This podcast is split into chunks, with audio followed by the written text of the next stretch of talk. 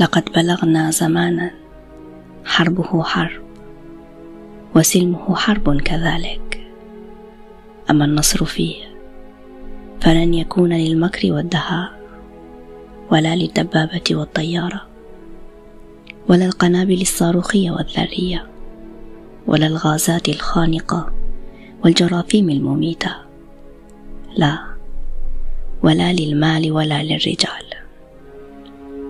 بل لقوة نذكرها كلنا بشفاهنا في حالة الصفو والهناء ونطردها من قلوبنا في الصعاب واللمات.